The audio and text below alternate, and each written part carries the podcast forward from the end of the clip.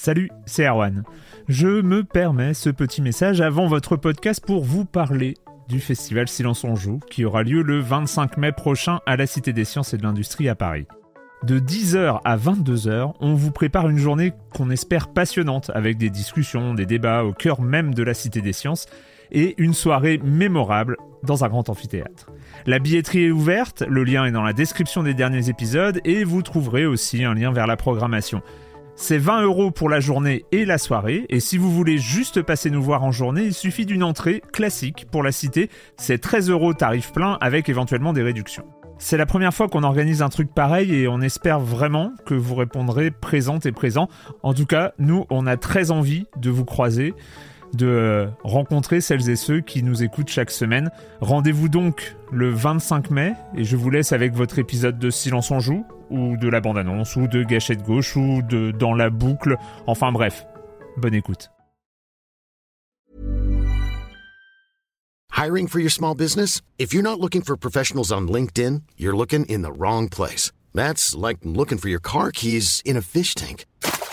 LinkedIn helps you hire professionals you can't find anywhere else, even those who aren't actively searching for a new job but might be open to the perfect role. In a given month, over 70% of LinkedIn users don't even visit other leading job sites. So start looking in the right place. With LinkedIn, you can hire professionals like a professional. Post your free job on linkedin.com slash people today.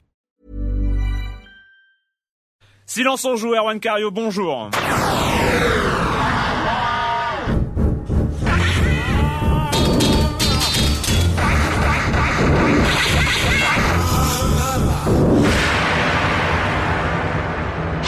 Aujourd'hui, on va parler du festival du sel, euh, de Natal, le com des com, les Meuporg, nouvelle, euh, nouveau danger euh, pour les jeunes, évidemment. La 3DS, la nouvelle console, la prochaine console de Nintendo. God of War 3, le jeu de la semaine. Monsieur Fall, comme chaque semaine, mais cette fois-ci en plateau. Bonjour, Monsieur Fall. Bonjour, Monsieur Erwan. Comment allez-vous bien? Ah, ça va. Et on finira, oui, par un quart d'heure culturel, car, car ce n'est pas une émission comme d'habitude, c'est la centième de Silence on joue. Et oui, et c'est une centième en public. Et oui, et oui, c'est la centième. On a invité quelques auditeurs de Silence on joue. Ils nous ont fait le plaisir de venir dans les studios de Libé Labo. C'est cool.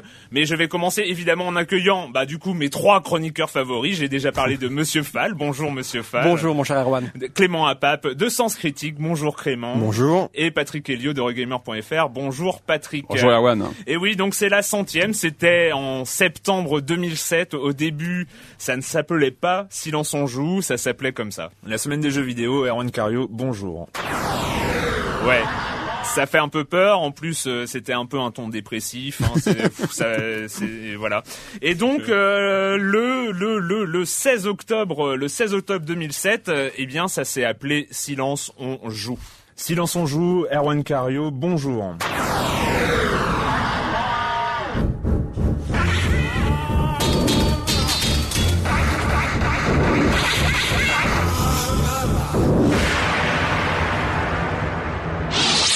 Bonjour, on se retrouve pour parler de jeux vidéo et j'accueille euh, Clément Apap euh, de Gamecult. Bonjour Clément. Bonjour. Et Patrick Helio d'Eurogamer. Bonjour Patrick. Bonjour. Voilà, on était toujours aussi en forme. euh, Ça fait Très enjoué. Ah oui, Un non, ton très enjoué, très, euh, Très fédérateur. ouais. Non, c'est le, le, le bonheur des antidépresseurs à l'époque. Hein. Oh là là, euh, voilà. Et euh, et puis en fait à l'époque, à l'époque, on parlait, rappelez-vous, ça, on parlait de ça dans Silence on joue. Au sommaire cette semaine, la PlayStation 3, Team Ico, l'Atari 2600, Super Paper Mario, le divorce de Bungie et Microsoft, l'arrivée de l'Orange Box, peut-être si on a le temps, de Next Gen, de Nintendo et les résultats financiers, de Hellgate London. On va recevoir la chronique de Monsieur Fall, on va reparler de la PS2 parce qu'elle est encore en vie, Jericho, et peut-être si on a le temps, la démo de Crysis, de console avec la PS3, la Wii, la PlayStation 2, de rachat de licences, de trucs dont on ne sait pas grand chose, mais on en parle quand même, de table tennis. On accueille accueillera Monsieur Fall comme chaque semaine, Warhammer Online, Les Simpsons, et puis euh, ce sera tout pour aujourd'hui. Voilà, et c'est déjà pas mal. Hein, euh, et, on parlait encore d'Atari 2600 en 2016, et, et moi je trouve que c'est pas mal quand même. On se demande qui en parlait. je, je sais pas, je, vois, pas. Mais depuis tu termines la mort de ton animal préféré ou? Non, j'ai encore un peu mal, mais bon, euh, c'est passé. Voilà, je suis passé à autre chose. Je suis passé à God of War. Je tue des dieux grecs. Enfin voilà, ça détend.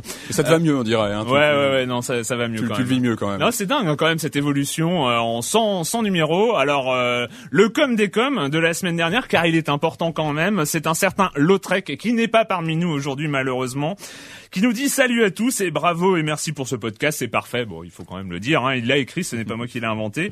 Et il nous dit, savez-vous que la semaine prochaine, c'est censé être l'émission numéro 100 voilà. Alors le souci, c'est que nous, on ne compte pas. Hein, euh, on ne compte plus les. Quand on les- aime. les- voilà, quand on aime, euh, on ne compte pas.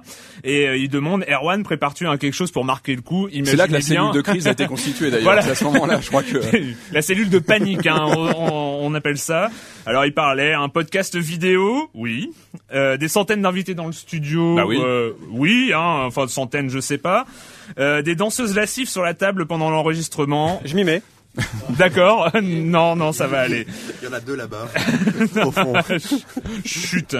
Euh, je te fais confiance pour ne pas rater l'occasion. Eh bien, oui, en cinq jours, parce que c'était euh, à peu près, voilà, c'était il y a cinq jours, c'était vendredi, je crois qu'il a posté ça, jeudi ou vendredi. Euh, ben, on a quand même réussi à faire un petit truc. euh, voilà, on est en public, on- ça vous fait plaisir euh, pour ceux qui connaissent. Enfin voilà, il y a euh, Otakiron, il y a A, il y a Dalai Lama, il y a Red, il y a et puis j'en oublie plein d'autres. ACR, c'est ça Il y a pas, euh, voilà, il lève la main. Enfin voilà, donc tout. euh, Il lève la main. C'est incroyable. c'est dingue ça. euh, Est-ce que quelqu'un peut secouer sa tête Oui. il n'est pas contrôlé au pad. Euh, donc euh, donc voilà, c'était euh, c'était il y a déjà longtemps. Donc ça c'était le com des com. Et ah oui alors il y a un certain A donc euh, qui nous dit euh, parce que qui était pas content parce que voilà, la, la semaine dernière j'avais cité son, son commentaire euh, qui nous parlait d'OpenGL de DirectX et des routines de euh, machin de trucs comme ça et qui nous dit déjà qu'à l'écrit c'était indigeste mais à l'oral c'est complètement incompréhensible. Pas merci donc voilà. Donc A est fâché mais ça a pas duré trop trop longtemps il est là avec nous. Et un autre Delva. Ah oui Delva Clément. Pourquoi tu me regardes comme ça? Clément ça va pas du tout. Que se passe-t-il? D'ailleurs, petite correction sur les propos euh, Ah oui, du oui, oui. rapporté Ah oui. Dr Loser de Naufrag. Ouais, ouais, ouais. L'hébergement d'un crack vrai, ne vrai. concernait pas Assassin's Creed 2, mais un jeu dont j'ai oublié le nom. Euh, il était question de support Ubisoft et au lieu d'aider à résoudre le problème de joueurs en envoyant un correctif, filait un correctif qui était un crack issu du célèbre site euh, de crack NoCD, mais C'était un... en lieu et place de Assassin's Creed 2, donc tu avais juste, juste deux ans de retard. Euh, C'était un Ça m'arrive, ça m'arrive. Il a Non, marché non, à 4 ans. Effectivement, j'avais confondu euh, plusieurs ratés d'Ubisoft, donc c'était un raté d'il y a deux ans, à pas confondre avec les ratés actuels euh, sur Assassin's Creed 2. Voilà, mea culpa, Ubisoft. Mais à coup... Pardon.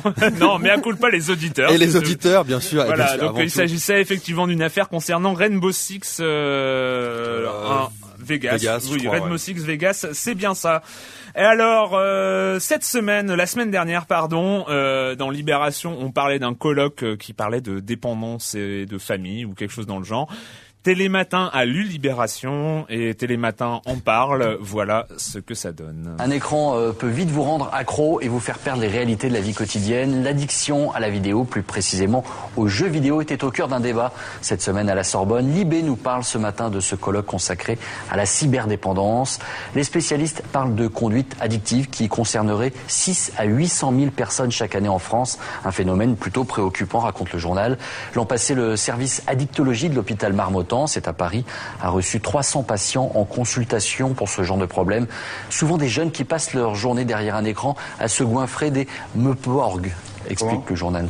Les meuporgs étant le nom barbare qui désigne les jeux de rôle en ligne auxquels on prend part avec d'autres compagnons virtuels. Non. Ça s'appelle comme ça, je suis désolé. Mais ça s'écrit comment? Ça s'écrit MMMPORPG.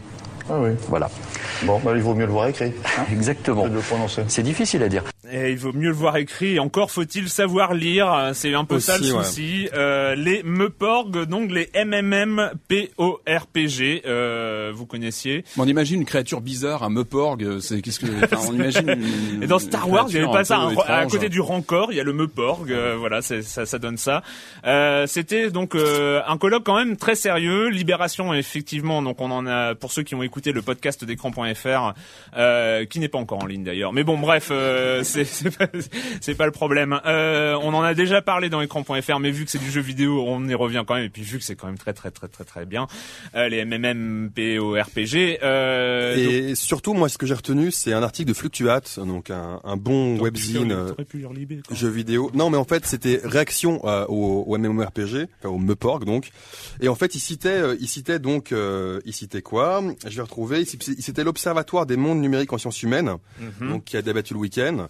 Et en fait, euh, donc d'après cet observatoire euh, très sérieux, re- re- regroupant euh, effectivement beaucoup de spécialistes en sciences humaines, l'addiction aux jeux vidéo n'existe pas. Voilà, tout simplement. Donc ça a été Voilà. prouvé. euh, Et surtout, et surtout, c'était presque une des conclusions du euh, du colloque et euh, concernait un peu le rapport dépendance, addiction, famille, jeux vidéo, internet, tout ça, les écrans.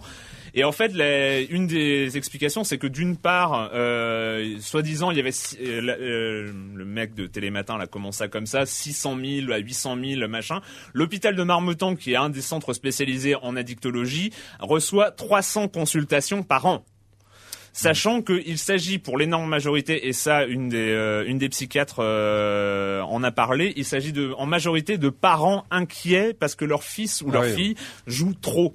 Donc on ne parle pas là de dépendance, enfin d'addiction. ouais. Et en fait, euh, il y a une correction disant que euh, on parle plus de dépendance parce que l'addiction c'est une pathologie. euh, voilà, c'est c'est quand même quelque chose de grave. Donc euh, tout ce discours addiction, internet, euh, jeux vidéo, c'est un peu à chaque fois euh, le- le- la diabolisation. euh, voilà, c'est très très mal de jouer. Avant, ça faisait tuer les gens et maintenant ça fait rater sa vie. Bon bah voilà, c'est Oui, aussi. ça, ça, ça Bon, en tout cas, c'était très même. drôle parce que c'est devenu un peu un mème hein, sur Facebook. Il y a eu des groupes de fans, euh, les vidéos euh, Sur cette euh, citation. Ah ouais, euh, non, c'est clair. Donc le Meporg, Eric Viennot est, est fan du, Ouais. du sur Facebook, entre autres. Voilà. Voilà, euh, donc c'était sur Télématin. On vous, enfin ceux qui n'ont pas encore vu, vous pouvez aller voir ça sur YouTube. Je pense que vous trouvez Ouais. ça assez facilement, quelle que soit la façon dont vous l'orthographiez. Je rappelle M M M P O R P G. On peut faire aussi un concours, essayer de trouver ce que ça veut dire en vrai. Donc euh, massively multiplayer, le troisième M, je sais pas. Enfin bref.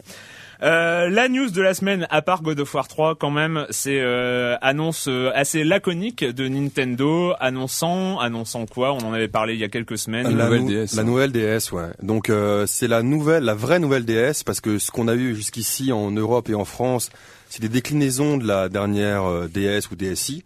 Donc euh, on a dit la Nintendo DS, la première qui était assez moche. Après on a eu la DSi, la DS Lite, hein. DS Lite, pardon. DS Lite en 2006, la, La- première DS en 2005. La DSi assez, Dans la, il y a ouais, pas très très longtemps euh, avec ouais. euh, avec les caméras. Euh, C'est euh, septembre, septembre 2009. Voilà. Et là, on, La euh, XL, il y a, il y a maintenant. Maintenant, quelques Début mars. hein. Début mars en quoi, France, la ouais. XL. Et donc là, alors communiqué très laconique hier, euh, ils annoncent la 3DS, donc ça va être la nou- toute nouvelle DS, J'aime bien, j'aime hardware. bien le, le, le titre du communiqué, c'est à ceux que ça intéresse. Oui, non, non, mais C'est- très, très Nintendo. euh, C'est très court, ouais, le, ouais, le ouais, communiqué, assez c'est- surprenant. ouais. Ouais, vraiment, ouais, c'était très très laconique. Alors depuis ce qu'on a appris, parce qu'en fait il y a eu quelques, indiscré- quelques indiscrétions pardon dans le dans le Nikkei, donc il y a quelques détails supplémentaires qui permettront euh, de patienter jusqu'à jusqu'à le 3 parce que c'est probablement là que, que la console va être dévoilée pour de vrai. On sait donc que cette console va gérer la 3D, voilà, donc euh, Voilà. sans lunettes. Sans lunettes, ouais, ça c'est important. C'est un de- des points les plus importants du communiqué, euh, c'est le sans lunettes, effectivement. Elle sera rétrocompatible avec la DS et la DSi, donc ça Ouais. c'est plutôt chouette et c'est c'est classique chez Nintendo. Et euh, on sait, alors on Pas sait. avec la Game Boy Advance, non. Non. non, pas pour. Virtual Boy, ça n'a pas été confirmé, je crois. hein, non Bah, mais, ce serait pas mal mais pourtant, Ça, ça hein, du pourrait être euh, intéressant. ouais. C'est clair. Et donc il y aura aussi- surtout il y aura aussi un stick analogique. Donc ça c'est la grosse nouveauté par rapport à, à la DS Mm. qui avait juste une croix. Là on aura un stick analogique. C'était annoncé, c'était dans le communiqué, le Non, stick? c'était pas ça, dans le ça, communiqué. ça, Mais ça c'est le lu petit plus euh. que j'apporte Ah à, là là, l'émission. Non donc c'est la valeur ajoutée. Clément à. Non non c'est- tiré du c'est tiré du Nikkei. Euh, et donc on sait que ça ça gérera aussi les vibrations en standard. Voilà. Et en fait, les parmi les autres rumeurs issues, oui, non, mais d'accord. c'est Marc, c'est Marc qui me regarde. Pardon. Voilà. Euh, et Euh, parmi les Et infos. l'accéléromètre aussi, non Voilà, parmi les euh, infos euh, qui sont, sont là euh, viennent plus du côté des développeurs de jeux. Euh, on a effectivement un accéléromètre, euh, alors euh, accéléromètre, gyroscope, enfin bon bref, je sais pas trop, accéléromètre et euh, une puissance qui serait de l'ordre de celle de la Wii. Ce qui serait pas mal pour une console Ce serait pas portable. mal pour une hein, console c'est clair, portable. hein. Voilà. Alors, et on sait aussi que euh, il y aura un effort particulier sur l'autonomie de la batterie, donc c'est plutôt une bonne chose. Bah, Toujours, la, la- Nintendo, la- ouais, la, DS a euh, pas eu trop de problèmes avec ça. Ouais. Et la taille des écrans ne dépassera pas les 4 pouces, ça on le sait aussi. Et enfin, un gros Elle fait combien la XL hein Aucune idée. Aucune idée, d'accord. Voilà. Quelqu'un sait Quelqu'un combien elle fait la, la XL 4,2. Voilà. Ah, putain, on va le faire à chaque fois le public, je te jure. C'est- la question au public. hein. C'est pas mal. Et, euh, et on sait aussi, euh, normalement, elle devait sortir avant mars 2011, qui est la fin de l'année fiscale. Et là, on sait, d'après le Nikkei, qu'elle sortira donc en 2010, donc deuxième semestre Présentation 2010 au Japon. à l'E3. Voilà, euh, euh, c'est annoncé d'ailleurs, hein, euh, plus d'informations le 15 juin à l'E3. Euh, Peut-être même euh, physiquement. Enfin, on- il y aura Bah, probablement, avec probablement. Euh, Et donc la grande question quand même, c'est cette 3D. Voilà, c'est la 3D, c'est euh, parce que la 3D sans lunettes, euh, il faut bien savoir que la 3D sans lunettes, c'est un petit peu difficile à obtenir. Hein. Ah Euh, oui.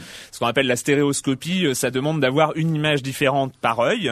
Alors effectivement, il y a des écrans LCD, il y a des constructeurs qui commencent à travailler sur euh, des écrans qui n'ont pas besoin de lunettes, c'est-à-dire qui projettent effectivement, qui arrivent à projeter des images différentes sur chaque œil, des trucs, je crois que ça s'appelle plus ou moins lenticulaire. Mhm. Là, cette fois-ci, si je dis des conneries, vous n'hésitez pas. Hein, c'est pas la peine d'aller le dire après dans les forums. Vous êtes aussi responsables que nous.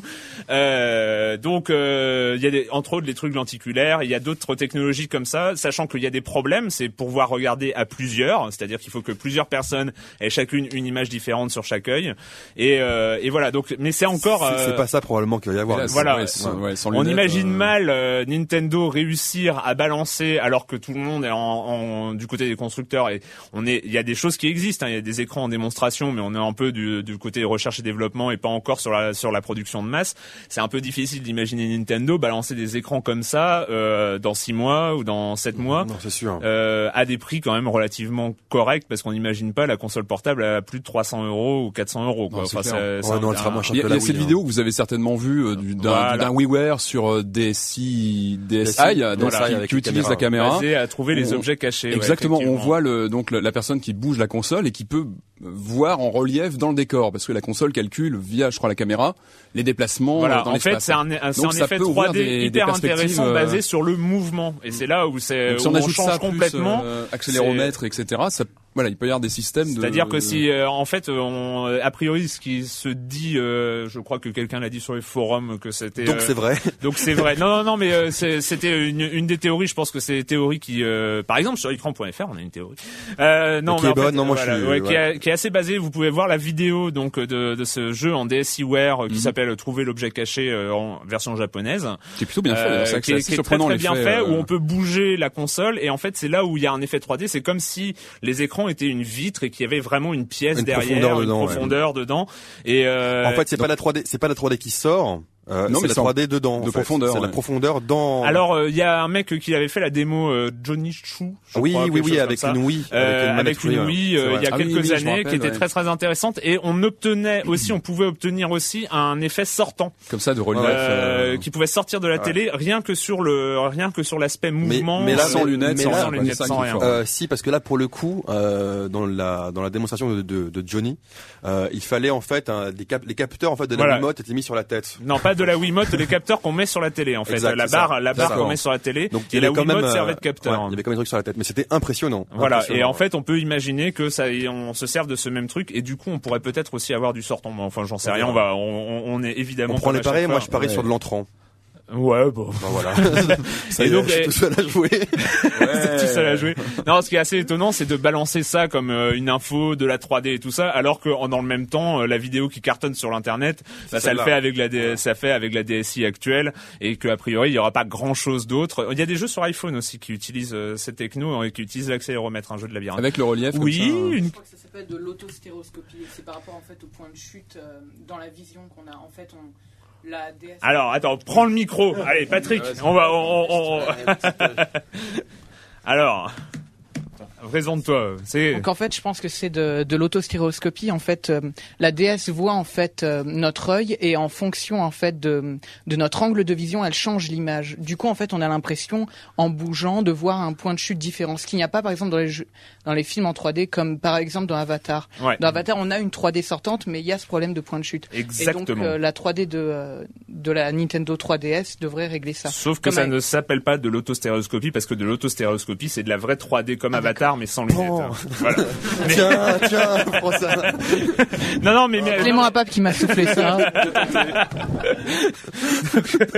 non non mais euh, effectivement effectivement c'est euh, c'est ce genre c'est ce genre de procédé. Mais euh, l'autostéréoscopie c'est ce, ce dont je parlais c'est quand même euh, de- des, une image différente. Enfin voilà. Enfin bref on en était où? Voilà, euh, on en était évidemment à euh, God of War 3. Death is my calling. Vengeance my creed. I will wash away the past with the blood of Olympus. Chaos will rise again.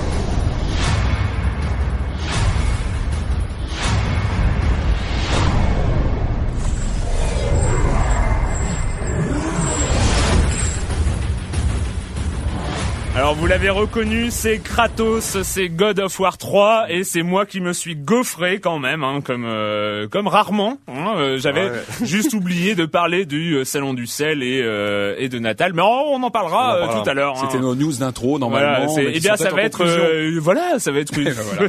de l'épilogue. Voilà, exactement. Hein, euh, on n'est pas à ça près. Euh, God of War 3, c'est euh, c'est vraiment là euh, pour euh, dans cette espèce de rentrée fleuve qu'on a eu avec euh, Toutes les semaines. on le rappelle du ouais. Bayonetta, du euh, du Mass Effect 2, du Heavy Rain euh, quand même, du de- des choses comme ça, des gros jeux. Euh, je crois que un, un des jeux quand même, en tout cas pour ma part, que j'attendais le, plus, c'était bien celui-là, c'était le retour de Kratos, God of War On 3. savait qu'il serait énorme, Ouais. mais euh, ça reste quand même une, une belle Ah, raclée. j'avais oublié Dante's si, euh, Inferno. Non, non, pardon. Non, non plus. Patrick, euh, parle-nous. Ouais, on savait que ça serait, ça serait un jeu énorme. On a tous joué au premier, au deuxième sur PS2 à l'époque, qui étaient des jeux très marquants. euh, pas Monsieur Fall visiblement, Ah, non, mais on, on te les Non. passera. Il faut que tu, faut que tu. y Vous avez remarqué comme je me tais, je vous écoute attentivement. Ouais, ouais, non, c'est sympa. Donc voilà, les deux premiers volets sur PS2 étaient vraiment des jeux marquants, et le troisième, on, présumait que ce serait un bon jeu. Moi, je me suis quand même pris une belle claque en le lançant, en jouant. Ah, J'ai été euh, vraiment C'est bluffé un pain dans la gueule. par hein, le, le- la, la réalisation de jeu, et je crois que c'est jamais vu. Enfin, je crois que graphiquement et surtout en termes de mise en scène. Euh, c'est- on atteint quand même euh, Bah, un Ouais, mais niveau, ce- euh, ce qui est rare, c'est que, ce qui est rare, c'est que les blockbusters autoproclamés par avance, normalement, Des fois, on euh, peut être déçu, voilà. ouais, Il y a- il y a normalement, parfois- voilà, il y avait tellement une ça- Bah, Il y a, il y a forcément une, un effet des, Un effet déceptif, ouais, clairement. complètement. Et, Et là, là- bah, Et là, le- le jeu commence Ah non. très très fort. Il est vraiment dans la, en fait, juste après la fin du, du, du premier, du deuxième opus. Donc, voilà, on est on, dans la on escalade à l'aide des titans euh, le mont Olympe Donc, pour aller euh, péter sa sale gueule à Zeus. On est toujours Kratos. et, Voilà, et rien aux autres dieux aussi. Et on aux plante, autres euh, hein, plante, voilà, voilà. tous les dieux de façon gore et euh, et le début et enfin je sais pas ce que vous en je, pensez je mais pense, en je pense scène, on a, on est face à une des meilleures introductions de jeux vidéo ever. C'est, euh, C'est un truc incroyable. Celle des Virennes est très intéressante aussi. on n'est pas sur les mêmes genres non plus. Pardon. Non, donc Ah, en fait, on, on- ouais, on ouais. prend le contrôle de, de Kratos après une toute petite cinématique. On prend très très vite le contrôle. On est sur le dos de Gaïa, donc euh, un des titans euh, qui, euh, Qui qui escalade, escalade, le mont. Olympe.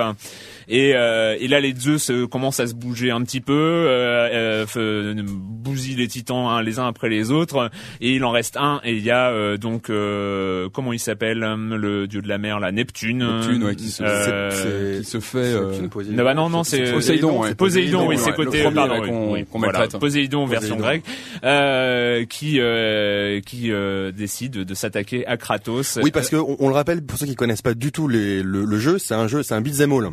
Donc c'est à dire Voilà. que ça, le, le concept, c'est de, bah, c'est de frapper. Euh, de toute façon, les- j'ai oublié mes news c'est voilà, hein, de frapper les ennemis qui nous arrivent dessus. Alors le la, la grande originalité de God of War, c'est qu'effectivement on a tout le menu frottin, donc des petits des petits ennemis, bon qui viennent de l'enfer, etc. Mais des petits trucs qui arrivent. Et on a des espèces de mini boss, donc qui sont des plus gros, euh, des des, centaures, des plus gros ennemis. des monstres. Les des centaures, les méduses, les les, gros méduses, mecs avec voilà. euh, leur marteau, Et les après, les, les et ap- Cerbères, ils sont voilà. bien Et après, on a aussi les super gros boss, donc des trucs qui font, euh, qui font, gigantesques, qui font ouais. des étages. Et le gros avantage, enfin le- la grosse marque de fabrique de God of War, c'est, on va dire, les, les finishes. C'est quand on finit en fait un, un, un gros boss. Avec des séquences de QTE en général. des hein, séquences de QTE, donc il faut- il faut- de enclenché. Et là, je, je prends mon rôle, les QTE. Donc, ce sont des séquences de où on a appuyé sur un bouton précis euh, à un bon moment et en fait qui déclenchent des mouvements. Normalement, évidemment, quand on appuie un bouton, c'est pour donner un coup de pied, un coup de poing, etc. C'est des actions précises. Là, on est plutôt en, Là, cinéma- ça, en voilà, là, ça, euh, donne des, euh, ça donne des actions assez spectaculaires, enfin très très Très spectaculaires, pour, spectaculaire. pour le coup euh, d'arrachage de tête, de, euh, de Oui, parce que c'est, c'est déconseillé moins de 18 ans. ce Et moi j'ai eu l'impression, je sais pas si ça vous a fait pareil sur l'intro du jeu, les premières, on va dire les- la première demi-heure, d'être dans une cinématique interactive, de de, de jouer dans une cinématique, c'est-à-dire vraiment dans, le dans laquelle tu jouais. mais d'avoir vraiment le, c'est ça qui est assez hallucinant en termes de mise en scène, de plan, de la façon dont la caméra suit l'action. Là, c'est à peu près. Et mais d'une maîtrise. J'ai un peu l'impression que c'est un peu tout le jeu comme ça parce que c'est vrai qu'il y a des Ouais, petits non, passages où on a on a des ennemis euh, le menu frottin comme tu l'appelais mais c'est vrai que très très vite très euh, Il y a des on- jeux de on a- caméra on très a vite des jeux de euh, perspective très très forts. et c'est vrai Non, que le, rapport au gigantisme est très très bien. On a- après, il y a des grands jeux qui l'ont fait, Shadow of the Colossus et les premiers God of War en- entre autres. Mais ce rapport-là à, à des à des éléments géants à- où on se retrouve tout petit, mais on joue Kratos quand même parce que Kratos il a peur de rien et euh, et en plus c'est plutôt les géants qui ont qui ont un peu la trouille quoi. Et moi, en jouant, je me disais, mais si le cinéma voulait faire des scènes pareilles, ça serait, euh, ça serait. euh, Non, c'est impossible, serait hein, impossible. je cherche pas, Enfin, je Non, mais, ouais, le, gros avantage certains- aussi du, certains effets. euh, le gros avantage du jeu, on a parlé de Dante Inferno il y a quelques semaines, donc qui était un clone de God of War. Oui, et on comprend pourquoi il est sorti avant. Voilà. Et en fait, euh, le gros avantage de God of War, c'est que c'est c'est le rythme. Il y a à la fois un rythme hallucinant, c'est que euh, on l'a dit, on combat des Ça, ouais, espèces d'énormes boss. Juste après, on a à peine le temps de, de dire, euh, Ouais. qu'est-ce qu'on vient de faire? Et juste après, pouf, ça recommence. Il y a des changements de gameplay, c'est hyper intéressant, hyper prenant. C'est vrai que c'est un jeu on en parlait tout à l'heure. Excuse-moi, la, difficile à mettre en, en défaut. la caméra qui qu'on ne peut pas bouger, mais on le voit pas, contrairement Alors, à sa Dante où tout de suite. Alors c'était un des éléments dans Dante's Inferno où euh, euh, j'avais je m'étais mis à, à- à hurler contre cette caméra. Ça Ouais, faisait très vite, c'était. Ça euh, faisait euh, très daté euh, d'avoir aucun contrôle sur la caméra avec le pad droit, etc. Sur God of War, j'ai mis facile trois heures avant de me rendre compte qu'on n'avait pas ce contrôle-là non plus. C'est-à-dire qu'elle que est parfaitement intégrée. au, dans- au bout de dans trois l'action, heures, je me suis retrouvé euh, coincé sur une énigme à la con euh, pendant dix minutes et je, je voulais chercher voir ce qu'il y avait autour dans la pièce. Et c'est là où je me suis rendu compte ah bah non, je peux pas tourner. Il y a euh, ça fait une ça fait une roulade. Hmm. Et, euh, et c'est vrai que euh, c'est c'est juste parfait à ce plein de petites choses. Ouais, pareil, le son, les, les sons, à la fois la musique et aussi les, les bruits de craquement d'eau, de, de, de dégorgement. Bon, je l'ai- j'en ai pas, entendu- Alors c'est j'en ai pas très, entendu très, beaucoup dans ma vie, très, hein, mais très violent, hein, mais mais, c'est- euh, bien rendu. C'est C'est bien c'est rendu, c'est une, violence euh, qui fait plaisir. Enfin Ouais, voilà, on s'éclate, on s'éclate et plus plus on égorge de Dieu, plus on enlève de tête au cerbère, plus on arrache les têtes des méduses, bah, plus on est content. Quoi. Un truc tout bête, et moi j'ai pas eu de, frustra- de frustration par rapport au checkpoint. On sait que c'est- toujours important dans ce type de jeu de, revenir rapidement lorsqu'on perd et de pas se retaper. Et là j'ai trouvé que c'était vachement bien intégré dans le jeu. Il y a pas de, de Et même de... quand on est une merde comme moi et qu'on perd beaucoup, normalement, le, enfin moi, euh, dès le départ euh, sur Poséidon, j'en ai chié un moment.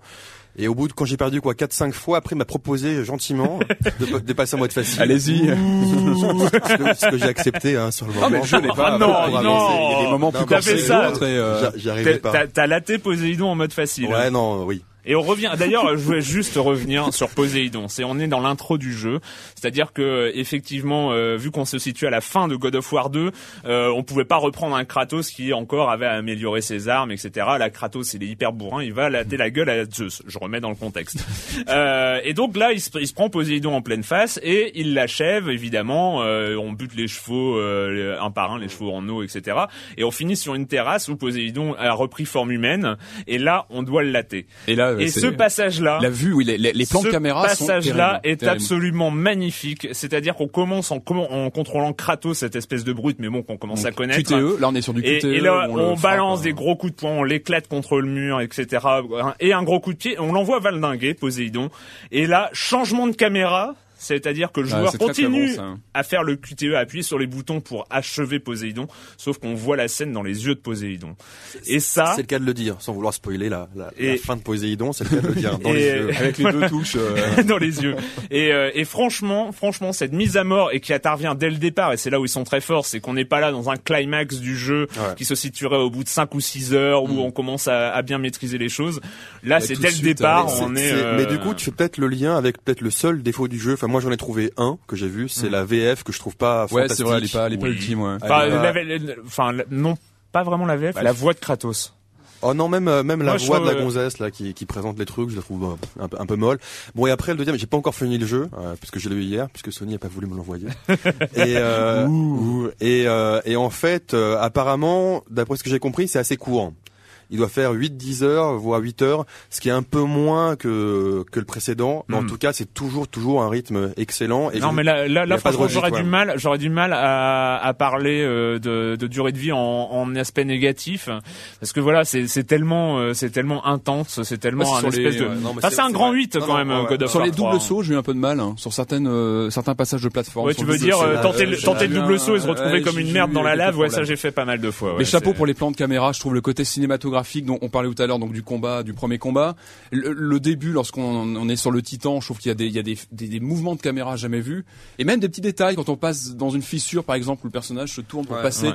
la caméra se rapproche de façon vachement, euh, Non, mais en tout euh, cas, qui voilà, suit vraiment c'est le. peut-être, euh, c'est c'est peut très dynamique au niveau de la mise en scène. ouais. C'est peut-être euh, le, le seul jeu exclusif à la PS3 en ce moment qui peut faire vendre aussi euh, Ouais, des consoles. une belle vitrine, ouais. euh, c'est clair quoi, il est vraiment impressionnant. Ça, hein. ça c'est évident. Euh, juste un dernier point, moi, qui m'a bien fait plaisir, c'est sur les gros boss, c'est-à-dire les dieux.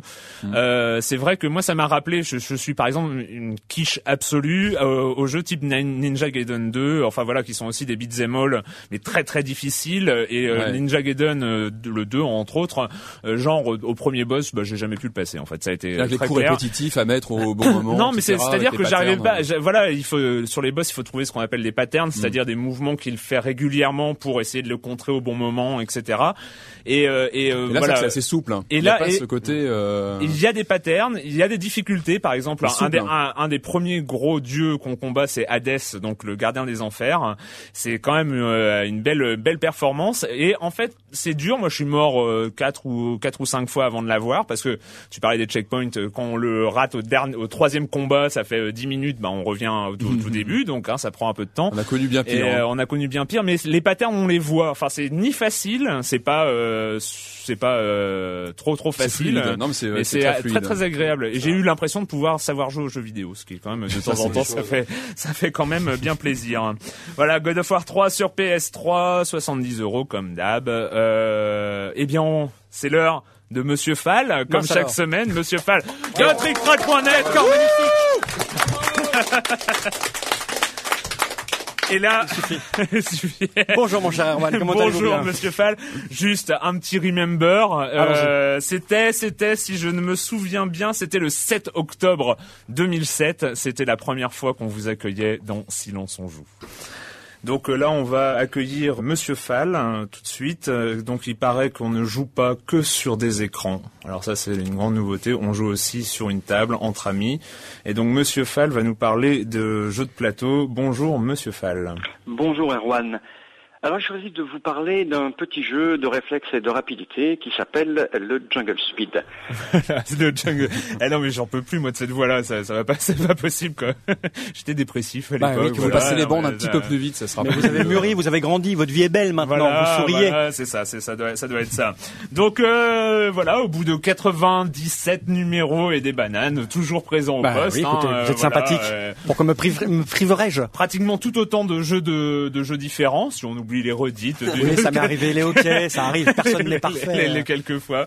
De quoi allez-vous parler cette semaine Alors cette semaine, à émission spéciale, euh, jeu spécial, j'ai amené une boîte dans le studio que je peux montrer au live. C'est un jeu qui est pas encore sorti, qui va arriver dans les boutiques d'ici Oui, parce que 15 précision jours. pour ceux qui se contentent de l'écouter en audio, on a affaire à, Ah, ouais. c'est en direct et je pense qu'on réussira à récupérer la vidéo pour la mettre Sans en doute. ligne quand même. Donc euh, le jeu que je, de- dont je vais parler là euh, ne sera disponible dans les boutiques. Ne vous précipitez pas tout de suite là maintenant. Il sera disponible d'ici une quinzaine de jours à peu près. D'accord? D'accord Donc c'est un jeu qui répond au doux nom de Astéroïde, un jeu développé par Guillaume Blossier et Fred Henry, deux auteurs, j'ai peut-être dû déjà en parler dans cette émission, deux auteurs français extrêmement sympathiques qui apportent une couche un peu euh, nouvelle dans le monde du, du ludique puisqu'ils arrivent à mélanger à la fois le jeu à l'américaine et le jeu euh, et le jeu à l'allemande. Ah ouais. Voilà. Ah. Les deux en même Eh temps. Ça, eh ça, oui, on, a appris, on a appris avec toi quand même. Voilà ce que c'était. Donc c'est un jeu. Donc d'un côté de la, attends, j'ai essayé. Donc euh, d'un côté des pions et des, une grosse boîte avec euh, plein de choses et euh, des règles compliquées, et de l'autre côté de la stratégie sans dés, sans hasard et euh, des choses comme ça qu'on à construire au fur, au fur et à mesure du temps. Voilà, c'est ça. C'est-à-dire, d'un côté, vous avez des jeux où il y a un peu plus de, de, de on va dire, de thèmes et on entre plus dans une, dans, dans- dans une ambiance, une atmosphère, alors que dans les jeux à l'allemande, il y a plus de calcul, euh, Ouais. plus de réflexion. Et eux arrivent à euh, mélanger les deux. Voilà, c'est ça qui est formidable. Donc Astéroïde, euh, c'est un jeu qui sort chez Istari Game. C'est un jeu étonnant chez cet éditeur, parce que j'ai déjà vu vous parler de cet éditeur plusieurs fois. Et là, c'est un jeu un peu particulier, euh, puisque c'est un jeu qui ne correspond pas à ce qu'ils font d'habitude. Voilà, c'est un jeu euh, avec un grand plateau. C'est un jeu où vous allez piloter. C'est pour ça que je voulais amener, parce que je pense que les amateurs de jeux vidéo vont, vont aimer ça. C'est un jeu où vous allez vous débrouiller dans un champ d'astéroïdes. Vous allez devoir passer des portes. Alors c'est un jeu modulaire avec scénario. Il y a un scénario de base qui est une course. Donc il y a quatre, euh, il y a quatre astéroïdes avec un, un petit drapeau sur le dessus, et il faut euh, programmer son petit vaisseau pour arriver à passer les quatre portes sans se faire fracasser la, la tête, tout simplement. Et on va pouvoir ajouter des éléments après pour pouvoir se tirer dessus, etc., etc.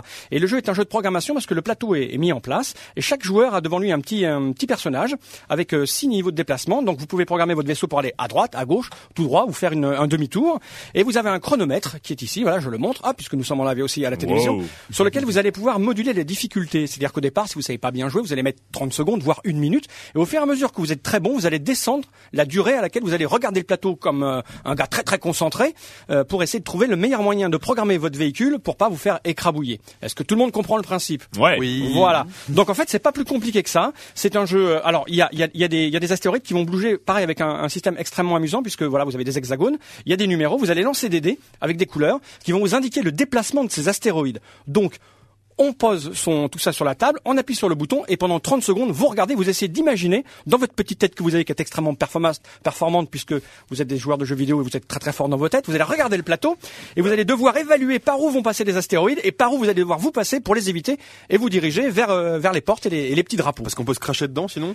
Oui, si vous, si vous rentrez de plein fouet dans un astéroïde, ben vous prenez des points de dégâts et votre petit plateau devant vous, euh, vous avez un, un quota de, de points de dégâts ça, et vous avez la possibilité, si vous êtes un, vraiment un fou, si vous mangez des animaux morts et que vous n'avez peur de rien, vous pouvez, euh, vous pouvez euh, estimer que c'est le moment de d'écrabouiller, de rentrer, d'exploser, d'anéantir un astéroïde et là vous perdez trois points de trois points de dégâts. Vous pouvez le faire une fois dans la partie, sinon après c'est mal.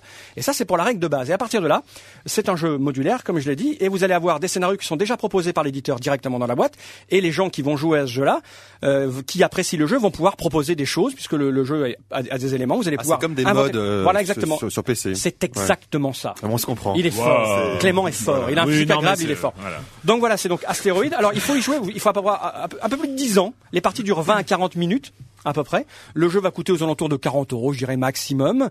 Euh, c'est un jeu qui demande une aptitude particulière que je n'ai pas, par exemple. Ah, Euh, là, vous oui, êtes moi pas je suis, fort. ah non, je ah suis, ouais, non, non. je suis mauvais, mauvais, mauvais. Mais parce que vous, vous aimez, bi- vous aimez bien la traîtrise. Ben, j'aime bien euh, parler, voilà, j'aime bien ouais. parler aux gens. Voilà, Hein, les et là- et là- embrouiller, euh, les. euh, voilà. ouais, et là, et là, on se parle pas puisqu'on regarde le plateau. Ah, oui. Mais les amateurs de ce type de jeu, parce qu'il existe déjà des jeux comme ça de programmation, sont extrêmement friands et ils attendent celui-ci avec impatience. Merci Monsieur Fall. Rien, à la semaine prochaine, Monsieur Fall de TrickTrack.net, on l'applaudit. Ouais. Ouais, quel corps magnifique Alors là, je vais faire un sondage. On fait les news maintenant ou le quart d'heure culturel euh... Euh, Bon, les news, elles seront plus trop fraîches Ouais. après si on Ouais, attend ouais, ouais. euh, Allez, on va. On, on- vous gardez vos questions. Vous êtes prêts Euh, Mais on va d'abord parler, euh, toi, euh, Clément, de euh, du festival du sel. Hein, c'est quoi Alors ça en fait c'est un peu une exception française. En France on a on a deux salons du jeu vidéo. Euh, Il y en a un qui date qui fait qui est qui est là depuis 9 ans. C'est un salon un peu commercial parce que c'est organisé par Micromania, la, la chaîne de jeux vidéo, mais qui marche plutôt bien. Et euh, depuis 4-5 ans, 4 ans, 4-5 ans maintenant, on a un nouveau festival qui s'appelle le Festival des jeux vidéo qui est considéré comme notre petite E3 à nous Ouais, et ouais, qui, qui- qui, qui est qui pas mal, marche, qui tient qui la marche route, plutôt hein, bien ouais. et qui, qui augmente. Il y a eu 30 000, 40 000, puis là 66 000 personnes l'an dernier. Donc on a deux festivals. Oui. continue, continue. Tout va bien. on a deux festivals en France, ce qui est déjà beaucoup. Donc euh, voilà, mais ils sont là et ils se développent et, et tout va bien, tout le monde est heureux.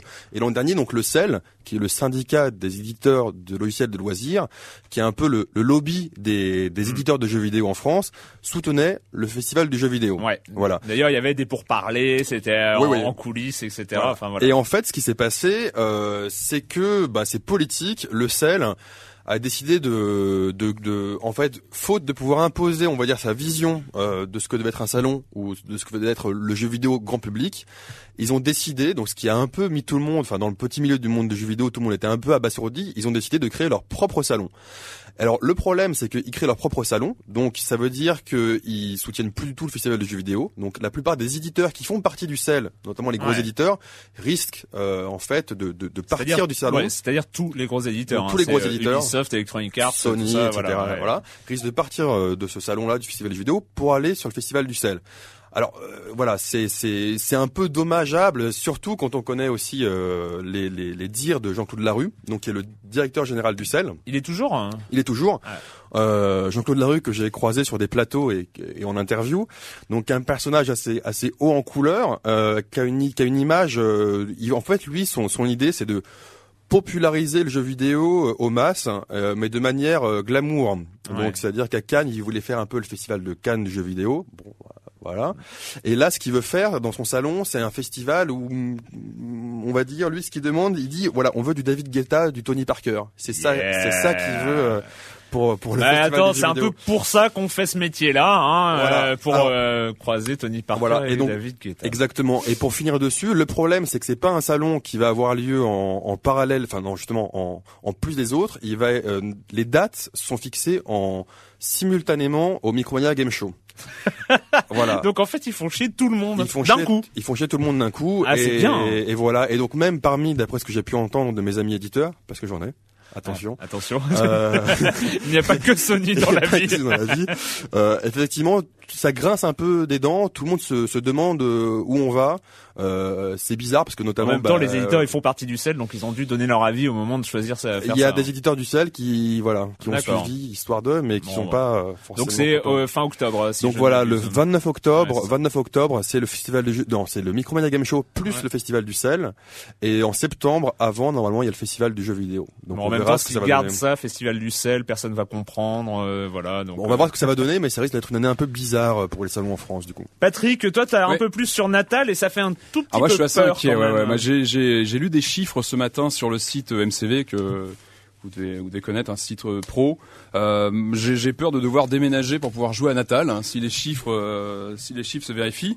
Euh, en fait, le site euh, citait un responsable de Microsoft, Craig Mundy, euh, qui, qui disait que, Au revoir, que, Craig. que- que le système que le système natal euh, exigerait 4 mètres de en fait un, un espace de jeu euh, assez important pour pouvoir jouer de 4 mètres de profondeur et 2 mètres euh, 7 Ah, je mais, crois de hauteur. mais, mais ouais, Alors mais trop ouais, quoi. alors warning, on attend d'en savoir plus, on va voir ce que ça donne. Est-ce que que est-ce que c'est vraiment le- l'espace qui est nécessaire pour jouer ou est-ce Bah, que est-ce ce serait pas le maximum Ou l'espace optimum, est, peut-être. euh, ou- Ah, même si appréhendé l'espace- par la par si- bécane Même si c'est l'espace Euh, optimum, t'as envie de jouer de façon optimum. parce quand que, même. parce que Ça dépend peut-être aussi ouais. des titres. Il y a, il y a plein de choses. Il faut vraiment qu'on voit ce que, ça donne. la, en, la en- grosse différence, c'est que bah, Natal, juste pour rappeler, c'est on n'a pas de manette et c'est nos mains, nos les pieds, mains. machin. La caméra détecte euh, nos Alors, mouvements. Le problème, c'est qu'avec la Wii, même euh, normalement, il y a une distance, je crois que c'est 1m50 euh, minimum. Ouais. Avec la Sauf Wii, quand on balance la voilà. sur la télé. Avec la Wii, on peut avoir une Ce table basse. euh, On peut avoir une table basse devant soi ou d'autres Ouais. éléments. Là, avec Natal, il faut 4 mètres par rapport à la télé, sans aucun élément devant soi, pour que la, ça pour que la semble, caméra ça, ça nous, semble beaucoup nous 4 reconnaisse. mètres, mais, Ah euh. Donc 4 mètres sans table basse, sans machin, etc. Et avec c'est- quatre halogènes pour qu'elle te voit bien. Ouais, donc Voilà. ça risque. Euh, Alors, on va, on va commence- voir, on va on suivre commence de à voir les- euh, bah, c'est les limites, va- en fait, On va suivre de de- près ce que, de ce que ça donne. ouais. quoi. On va, ouais. Voilà. Parce que 2m70 de haut, c'est plus haut que les plafonds, je crois, font 2m50. Hein, C'est France. 2m70 de haut ou de large Ou 2m07, parce que tu dis Mmh, 2,7. hauteur. Non, de, de hauteur, c'est Hauteur. 2m70, 4 mètres de large et 4 mètres de profondeur. C'est 2,50. Donc, ça fait- Moi, je pense Ah que non, c'est plutôt le, le- le bon. maximum que la machine peut, peut enregistrer. Après, on, voilà, on va voir ça, sur- Ah, on jugera. Euh, On jugera bientôt. sur euh, sur pièce, euh, pièce, mais euh, c'est euh, non non non ça bah, en tout cas pas moi parce que je pourrais pas jouer chez moi quoi. Moi, moi, je pourrais, mais je m'en fous, en fait, Ouais, parce toi, que je, l'aurais pas. joues pas, ouais, non, on viendra chez toi en ce cas-là. Si tu veux, tu es le bienvenu. Bon, allez, vous êtes prêts? Vous êtes prêts? Ah oui, oui, bien sûr. Patrick? Bah oui, bien sûr, toujours. Le quart d'heure euh, culturel, euh, on va tourner, on va tourner dans quel sens Euh, On va tourner dans quel sens? Allez, Red, tu, tu as ta question ou pas? Il y a le micro, je crois qu'il faut faire passer peut-être. Alors, ouais, je vais passer. Attends. Et là, on meuble. Comment allez-vous? Oh, quel beau physique Il y a un raid, voilà. C'est fait. Alors j'ai une petite question facile pour commencer. On regarde pas Patrick, hein, ce sont non, les il n'y a pas que lui qu'on peut... les Je, questions faciles, je regarde souvent- Patrick parce que c'est pour les plus jeunes d'entre nous. Alors, D'accord. ça, concerne les Game Watch en fait. D'accord. Alors c'est une question à réponse multiple. C'était pour savoir quel était le premier Game Watch qui est sorti. Euh... Est-ce que c'était euh, Ah, Ah, ouh. voilà Non, c'est c'est- Ah, c'est à choix multiple. ça. C'est Ah, choix c'est multiple. bien ça, c'est bien, c'est sympa. Est-ce que c'était Fire? Est-ce que c'était Ball? Ou est-ce que c'était Parachute? Euh, Moi j'aurais dit parachute, mais Ouais, moi euh, aussi, je c'est marrant. sûr. Fireball ou parachute Ouais. Euh, tu deuxième pour, euh, pour donner notre, notre Fire. réponse, ouais. Eh ben c'était ça, c'était Ball. Et c'est et sorti donc euh, en avril. Alors Ball 1900. c'était lequel? Parce que Parachute et Fire je vois très très bien à quoi il ressemblait. Euh, Ball il ressemblait à quoi? Bah, je vais te Ah. dire, moi j'y suis, je suis allé le voir sur internet parce que je le connaissais pas non plus. D'accord. Et euh, c'était un gars qui se baladait partout pour attraper des, des, des balles. Je crois que c'est un jongleur en fait. Un- Ah oui le jongleur, oui exact exact. Et donc c'est sorti en avril 1980 avec un total à la fin de la série des Game Watch qui s'élevait à 59. Attends, je fais les comptes pour la session. Donc là pour l'instant 0 0 0 1 euh, voilà. Bonne Euh, question. suivante. Bah, tu peux passer au, au, au suivant. Euh, Otakiron, on va faire dans le sens comme ça. Et, et pour l'instant, je m'en souviens, mais euh, après, je m'en souviens. Euh, ah si, mais toi, t'as un pseudo bizarre. euh, C'est bon ça. oui. Moi, j'avais, c'est un petit peu plus plus simple. enfin, Ah j'espère. j'espère, j'espère. Euh, c'était euh, donc c'est Tony Wariner et euh, Charles Cécile ont fondé en 90 un studio euh, qui est réputé pour ses point and click 2D, lequel est Révolution Software. hein. Wouh, euh, Patrick, un point. Bravo. Je l'avais aussi, mais j'ai laissé Patrick répondre en premier. Moi, je l'avais pas. Donc, euh, si euh, Billy quelque chose, non c'est- Très Ah, beau t-shirt, hein, il faut, il faut le préciser. Dépêche mode, ah oui, bah évidemment. Si tu dragues Patrick en même temps, ça. C'est c'est une question en rapport avec euh, avec euh, avec mon pseudo justement. Donc Ouais, comme ça ah ouais, bah, je vous suis largué, moi, c'est Ouais. bon. vous s'en souviendrez tous, je pense. Ah Donc euh, Billy Cohen, qui est un des héros, un des protagonistes en fait de Hero Zero, a un tatouage sur le bras. Ah, pas- Attention. Patrick ça. Quel euh, que signifie que Ah, il signifie faut, il faut Attends, ah il oui, euh, d'accord, il a un tatouage. Mais oui, mais il a un tatouage sur le bras, donc. qui- et que signifie ce tatouage et à quoi fait-il référence Je, On est au top, donc euh, un point Patrick, Euh, 0-0. On va en plus, j'ai joué il y a pas longtemps en plus. C'est euh, c'est assez, assez gênant. Mais euh, Euh, non, je, je, je sais plus Alors. ça. En fait, donc c'est un tatouage tribal qui, euh, oui, est écrit en fait Mother Love. Et Ah. c'est une référence en fait à Made in Heaven, l'album de Queen, une des multiples en fait références que Hideki euh, Ka- Kamiya, je crois, a faites dans les, multi les Re- euh, Resident Evil dont il s'est euh, chargé en tant que, euh, il me semble, game designer. Voilà. Waouh. Super, bah, Ouais, voilà, belle anecdote. euh, ouais, belle anecdote. Très belle anecdote. Ah. Voilà. Bravo. Il a, été, il a été réalisateur sur Resident Evil 2. Voilà. Oui, Resident Ah ouais. Evil et en Allez, fait les un, autres. un demi-point pour toi. non, non, je connais Camilla, mais Prends les miettes. juste pour- Juste pour replacer les autres références, c'était donc euh, derrière les vestes de Chris et Jill, c'était donc euh, Made in Heaven dans dans Resident Evil 2 et dans Code Veronica, c'était euh, Let Me Li- Let Me Live, euh, voilà un autre titre de l'album. D'accord. Voilà. Génial. Bah, passe, passe au suivant. Euh, et pas de question, bah, au suivant qui a une question. ACR. Ouais, c'est Voilà. Antoine, ça marche aussi. hein, euh. Antoine. Donc j'ai une question. moi, moi, je vais pas être gentil parce que j'ai pas eu ma minute culturelle depuis euh, un bon moment. Ouais, ouais, ouais. Donc, merci. bien Il est méchant. il est Allez, méchant. allez. Bien joué. Donc euh, je voulais savoir si vous saviez la particularité du jeu Kaze no Regret qui est sorti sur Saturn en 97, uniquement au Japon. Je crois, qu'il est uniquement au Japon déjà. Ouais, je crois que c'est déjà oui, oui, assez c'est pas ça, mal. oui, oui, il est en, en 3D non, Euh, non, non. non, mais, il est... Il était, il est jouable en ligne. Ah oui, c'est vrai que non. non Ah, il ça y a peut- eu, euh, ah oui, oui, euh, oui, oui, non, mais, euh, Euh, Une particularité. non. Monsieur Fall, euh, une idée. 5 ventes. non, un peu plus. J'aurais essayé. Ouais, ouais, non, pas Alors, mal, il pas utilisait mal. une carte de mémoire en plus, non? Non, non. Non, bon. Un, un- comment, on pourrait- comment je pourrais vous donner un Ah. indice, Euh, Un indice. public particulier. Ouais. Il est que pour les filles. Non. Que pour les enfants de moins de 3 ans. Non. Pour- que pour les gens qui possèdent un animal domestique dont le nom commence par un O. Non, C'est très ciblé, ça, c'est très ciblé. Je sais pas, j'essaye, moi, hein. Vas-y, vas-y. C'est un jeu pour aveugles en fait. Tu démarres le jeu, il y a un- t'as le logo Sega, il y a un écran noir. En fait, c'est euh, c'est un jeu audio. Donc un jeu d'aventure audio, on a des choix à faire à des moments et euh, il y a aucune image. Et comment tu dis que ça s'appelle? Skadze no Regret. Et donc c'est euh, Kenji Eno qui l'a fait. Tu l'as euh, T'as une version Ouais, ou- ouais, je l'ai sur. euh, Et t'as réussi à le finir? Ah non. pas- Ah. je parle pas encore assez bien japonais pour Non, ça. c'est une bonne idée, c'est- une bonne anecdote, idée. bonne Vraiment, anecdote ouais. aussi, ouais. Ouais, Et du coup, donc c'est euh, Kenji Eno qui avait fait euh, Enemy Zero, euh, la série des dés. Euh. Non, mais il, a zé- mais il a 0 sur 20 en graphisme, c'est con. Ah ouais, bah là, c'était un choix. Voilà, c'était un c'est choix. un choix. Merci. Merci. Question suivante. Bah Nicolas. c'est Nicolas. Simple. Alors c'est dans la catégorie date de sortie. Voilà. Euh, alors d'ailleurs que j'ai oublié parce que j'ai regardé ce matin et avec Ah, le track je ne m'en souviens plus donc j'espère que voilà c'est une question Ah, collective. Alors. Euh, 88. pouvez- Ah, j'essaye. Très bonne année, pas. ça. hein, 88. hein. Pouvez-vous me dire la date de sortie du jeu Dungeon Keeper? Euh, Pas très vieux. euh, 96, 92, 96 par là, je Je crois. que c'est non 92. 92, Non j'aurais dit. À vérifier hein, parce que j'ai eu un petit. euh, Bon, personne n'a Wikipédia. mot de- par là. 94, 96. Non, j'ai un trou de 92, mémoire. matin. Bon, bah, euh, on, on On verra. dit peut-être. On, non, on dit Oui. pas. Dit D'accord. Dans les années 90 alors. Ouais, ouais, ouais, moi je dirais ça. Si, si, Il était sur 90. CD-ROM ou pas? Ça peut être un Oui. indice. Ouais, ouais, Euh, qui était sur CD-ROM, il oui. Oui, oui, oui, oui, oui, euh, oui. dans ouais, 92. Mais moi, Ouais, j'ai- euh, moi, j'ai rencontré euh, Kevin, euh, la, personne avec qui j'ai- fondé Gamecult sur Dungeon Keeper 2. Donc c'est comme ça qu'on Ah. s'était rencontrés sur internet. Voilà. Euh, D'accord, comme petite quoi. histoire. Belle anecdote. Belle, anecdote, ouais. Et moi, donc, bizarrement, je mettrais, 80, je mettrais, je mettrais plus ça aux alentours de 96. Mais bon, bref. C'est- un peu avant, Mais ouais. la question se pose, effectivement. Bon, bah, on checkera, hein. euh, Mmh, si voilà. on- voilà, hein. Bon, ça nous fait un petit point qu'on qu'on se partage en trois. non. Question suivante, s'il y en a une, oui. Le tyran. Ah, le tyran, bonjour. Euh, donc ce sera. Ah, Ah, le mieux dans le- dans le micro, là. Euh, donc alors en fait euh, ce serait plutôt une, une question pour voir si les journalistes ont une culture générale. hein. Ouais, ouais, ouais, ouais. Euh, ouais. D'ailleurs, c'est en, en rapport avec le thème de l'émission, puisque c'est en rapport avec God of War. Euh, pour ceux qui ne le sauraient pas, euh, Kratos, c'est en fait euh, un mot grec, originaire du grec, mais que signifie ce mot? Euh, Ah. Kratos, euh, Kratos. Il y aura un indice. hein. Retire tes doigts de là où tu auras des ennuis. Ça veut dire ça en grec.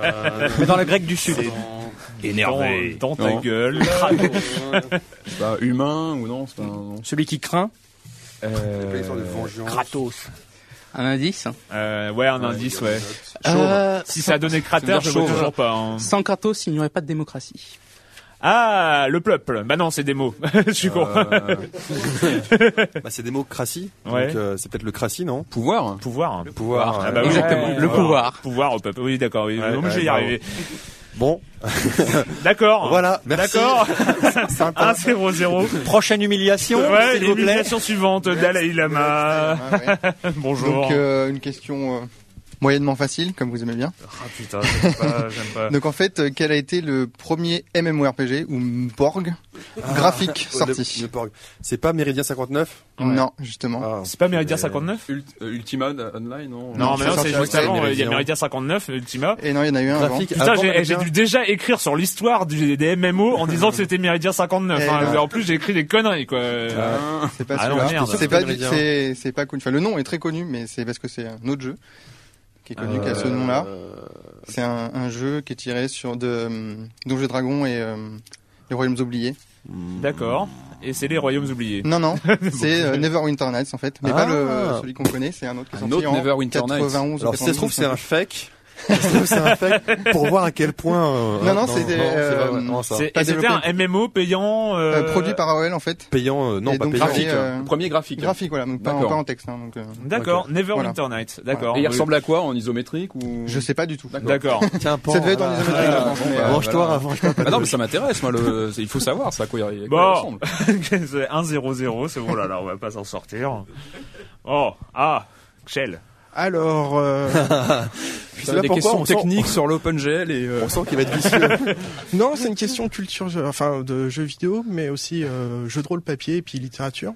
Ok, au revoir.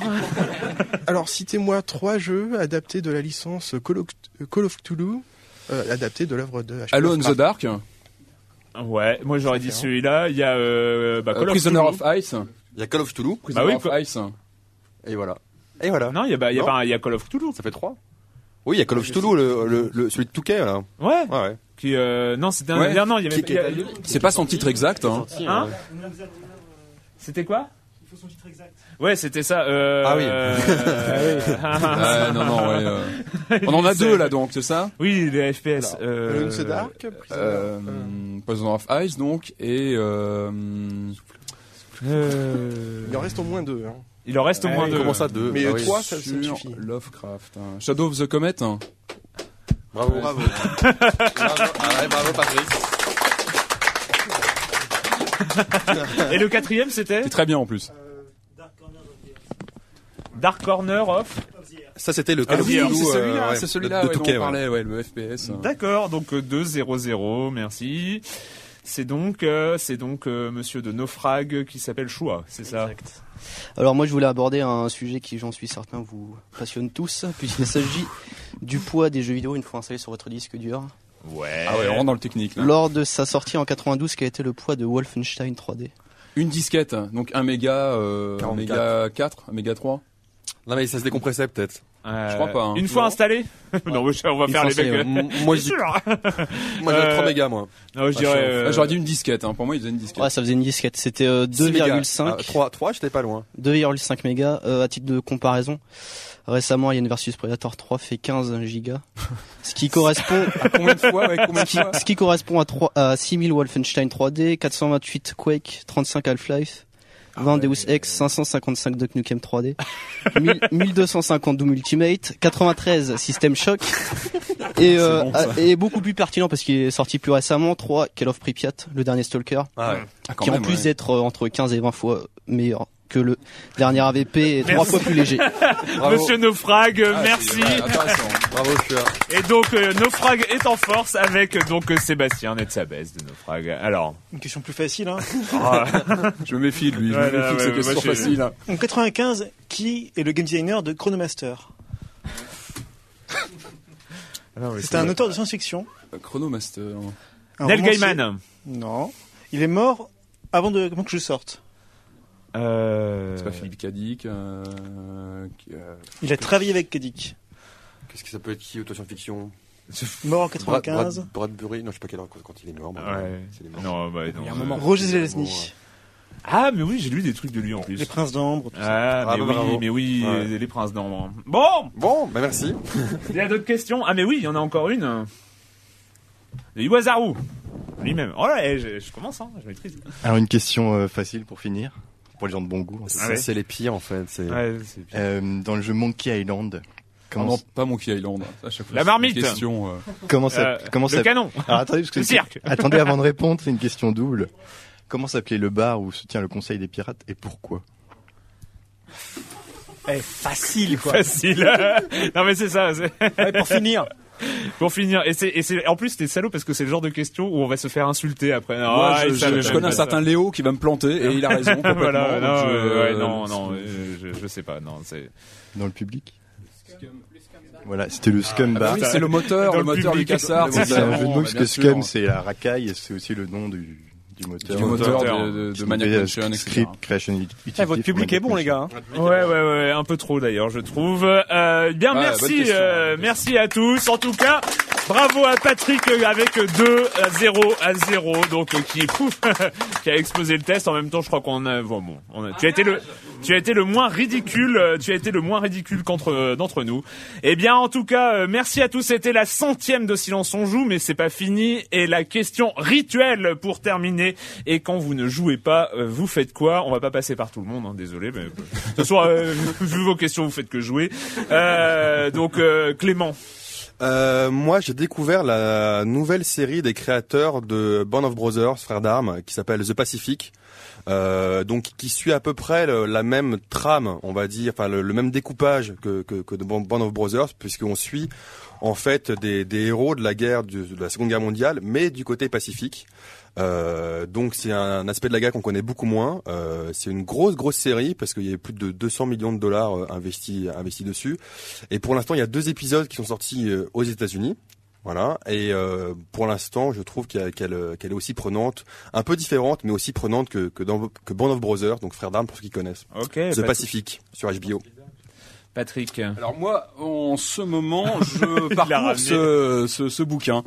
Euh, ça s'appelle la Bible, à la caméra, la. Bible de Dracula. Voilà, si la caméra est par ici. Euh, comme son nom l'indique, c'est un dictionnaire du vampire. Ah. Donc c'est un c'est un bouquin assez complet sur euh, le personnage de Dracula. De Et, Nosferatu à Twilight. Et euh, j'ai pas vu Twilight, mais je vois que ça, Ça se présente, euh, peu, comme un roman gaffe. ou ça se pré- Ah non, c'est vraiment sous forme euh, dictionnaire, dictionnaire. Et ce qui est intéressant, c'est que ça aborde vraiment toutes les tous les aspects de Dracula, aussi bien au cinéma que qu'au théâtre, euh, qu'en qu'en qu'en roman, qu'en qu'en jeux vidéo aussi. Euh, On parle un petit peu des jeux vidéo et euh, c'est illustré. On a quelques photos de Christopher La- de Christopher Lee, Bella Lugosi. Donc c'est c'est vraiment pas mal. C'est assez complet. On apprend pas mal de choses. Il y a Seul petit bémol, il y a une critique des Charlots contre Dracula qui incendie le film. Alors bon voilà, je pense qu'il faut euh, voilà, il faut pas y aller trop fort. Bon, mais sinon c'est vraiment un bon petit bouquin, c'est vraiment intéressant. Euh, c'est signé Alain Posioli, au Le Pré au clair, c'est l'éditeur. Et voilà, je le recommande à, à tous ceux qui s'intéressent à Dracula. Monsieur Fall. Oui, donc qu'est-ce que je fais? Alors, ce qui me vient à l'esprit là tout de suite, parce que je n'avais rien préparé, parce que je- j'oublie cette rubrique que je ne suis pas d'habitude. Alors, en ce moment, je lis un livre qui s'appelle Les grands scandales de l'histoire de l'art. C'est un livre que je conseille à tout le monde. C'est aux, éditions Beaux-Arts, je crois. C'est un livre qu'on peut mettre dans ses toilettes, parce qu'il reprend euh, un peu des œuvres d'art depuis depuis trois, enfin 400, 500 ans. Et sur quatre ou cinq pages, il vous les décortique, il vous explique pourquoi ça fait scandale à l'époque. Et c'est très surprenant parce que ça met en perspective les sociétés de l'époque, les scandales de maintenant, les scandales, ce qui, était scandaleux il y a 400 ans nous paraît totalement anodin. Il y a des œuvres qu'on connaît, on ne sait pas qu'elles ont fait scandale et nous paraît totalement normal, des choses parce que Jésus était trop bien dessiné, trop réaliste, ça faisait scandale, etc. C'est un truc extrêmement intéressant à lire. D'abord, ça vous explique l'histoire de l'art euh, avec euh, des, des- des éléments concrets, faciles à comprendre. Euh, les grands scandales de l'histoire de l'art. De toute façon, l'art n'avance que, que grâce au scandale. On, le, on le- on s'en rend compte en lisant ce livre. Je vous le conseille à tous, jeunes gens, lisez les grands scandales de l'art, car il faut se révolter contre ce tout ce qui est établi. Merci. Wouh Merci Monsieur Fall. Euh, moi pour ma part, euh, j'ai lu, euh, ça fait partie de la dernière fournée de comics, ça s'appelle Ignition City, c'est de Warren, scénarisé par Warren Ellis, dessiné par je ne sais pas qui d'ailleurs. Euh, c'est une espèce d'Uchronie qui se situe au début du siècle, enfin du, du 20e siècle, et euh, il y a déjà euh, les, en fait, il y a déjà les voyages spatiaux, il y a des gens qui sont allés sur Pluton, etc. Mais les voyages spatiaux sont un peu passés de mode, enfin il y a des problèmes politiques, et ça suit des gens qui sont perdus au milieu de Ignition City, qui était une ligne artificielle faite pour balancer les gens dans l'espace. Et ils étaient balancés à partir de là. Et là, c'est- ça, se- ça tombe en ruine. Il y a les anciens explorateurs qui sont là, qui se saoulent la gueule toute la journée. C'est scénarisé par Warren Ellis. Et donc, c'est qu'en euh, anglais, pour- qu'en anglais pour l'instant euh, je ne préfère pas répondre parce que je n'en sais rien. Euh, donc euh, voilà, c'est plutôt pas mal. Le début est un petit peu dur, hein. il faut un, un petit peu difficile de rentrer dedans, mais euh, l'histoire vaut le coup. En fait, c'est une fille qui recherche euh, les causes de la mort de son père, voilà, qui était un explorateur spatial. Voilà, c'est fini pour cette semaine. Merci à tous d'avoir d'être avoir été présents à la centième de on joue. Et euh, bah, on se retrouve très bientôt pour parler jeux vidéo sur Libé Labo. Merci.